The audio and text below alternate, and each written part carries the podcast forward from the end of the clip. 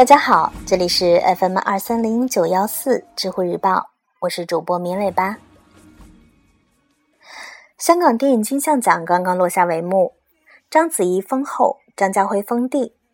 那么就有人问了，成龙为什么拿不到金像奖呢？针对这个提问，有一位名叫 Sydney Carton 的知乎用户给出了他的回答：第一。全世界几乎所有影响力较大的电影奖，在对演员进行评选的时候，几乎都会对动作演员、喜剧演员予以忽略。卓别林伟大吗？巴斯特基顿伟大吗？道格拉斯范朋克伟大吗？克林特伊斯特伍德在从纯粹动作演员向导演和普通演员转变之前，从未获得奥斯卡表演类奖项的提名。他的第一次奥斯卡提名是什么时间？是在一九九三年，凭借他的《不可饶恕》。那年他已经六十三岁了。比较讽刺的是，他演的那个角色又恰恰是银幕动作英雄的末路状态。说不清奖项对动作演员和喜剧演员的歧视究竟是因为什么？或许是觉得这类电影往往是票房翘楚，演员也获利甚多。无需多余的行业鼓励，或者是这些根本不算表演，不够艺术，格不够高。我不知道具体是哪一种，反正有这么个现象。而不幸的是，成龙既是动作演员，又是喜剧演员。第二，时机不对。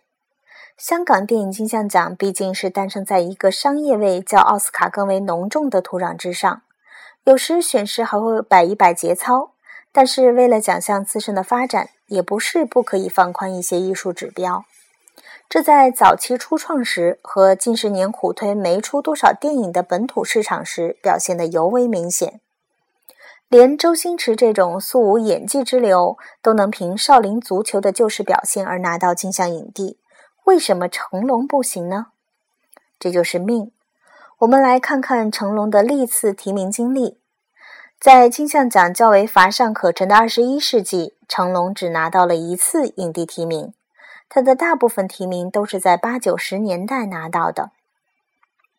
他的最大优势随着年龄的衰老而无可避免的大幅衰退，而这些年发展重心更是向大陆倾斜。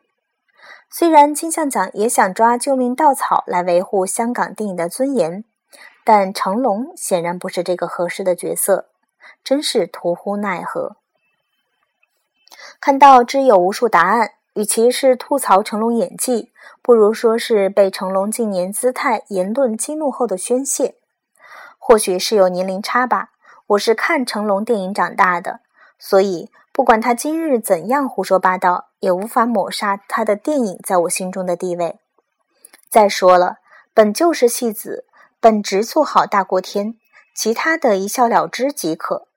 关于获奖这一块儿，就成龙对香港电影的贡献，金像奖欠他。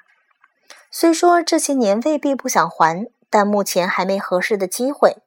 好比是之前近乎笑话的将影后颁给刘嘉玲，就算是笑话，至少也得面子上过得去啊。前几年颁给刘青云，颁给任达华。都不是在最佳时刻给予补偿，但找准机会给一个拉倒。成龙这几年确实没有演技上稍微过得去的片子可提，所以拿不拿也就这样吧。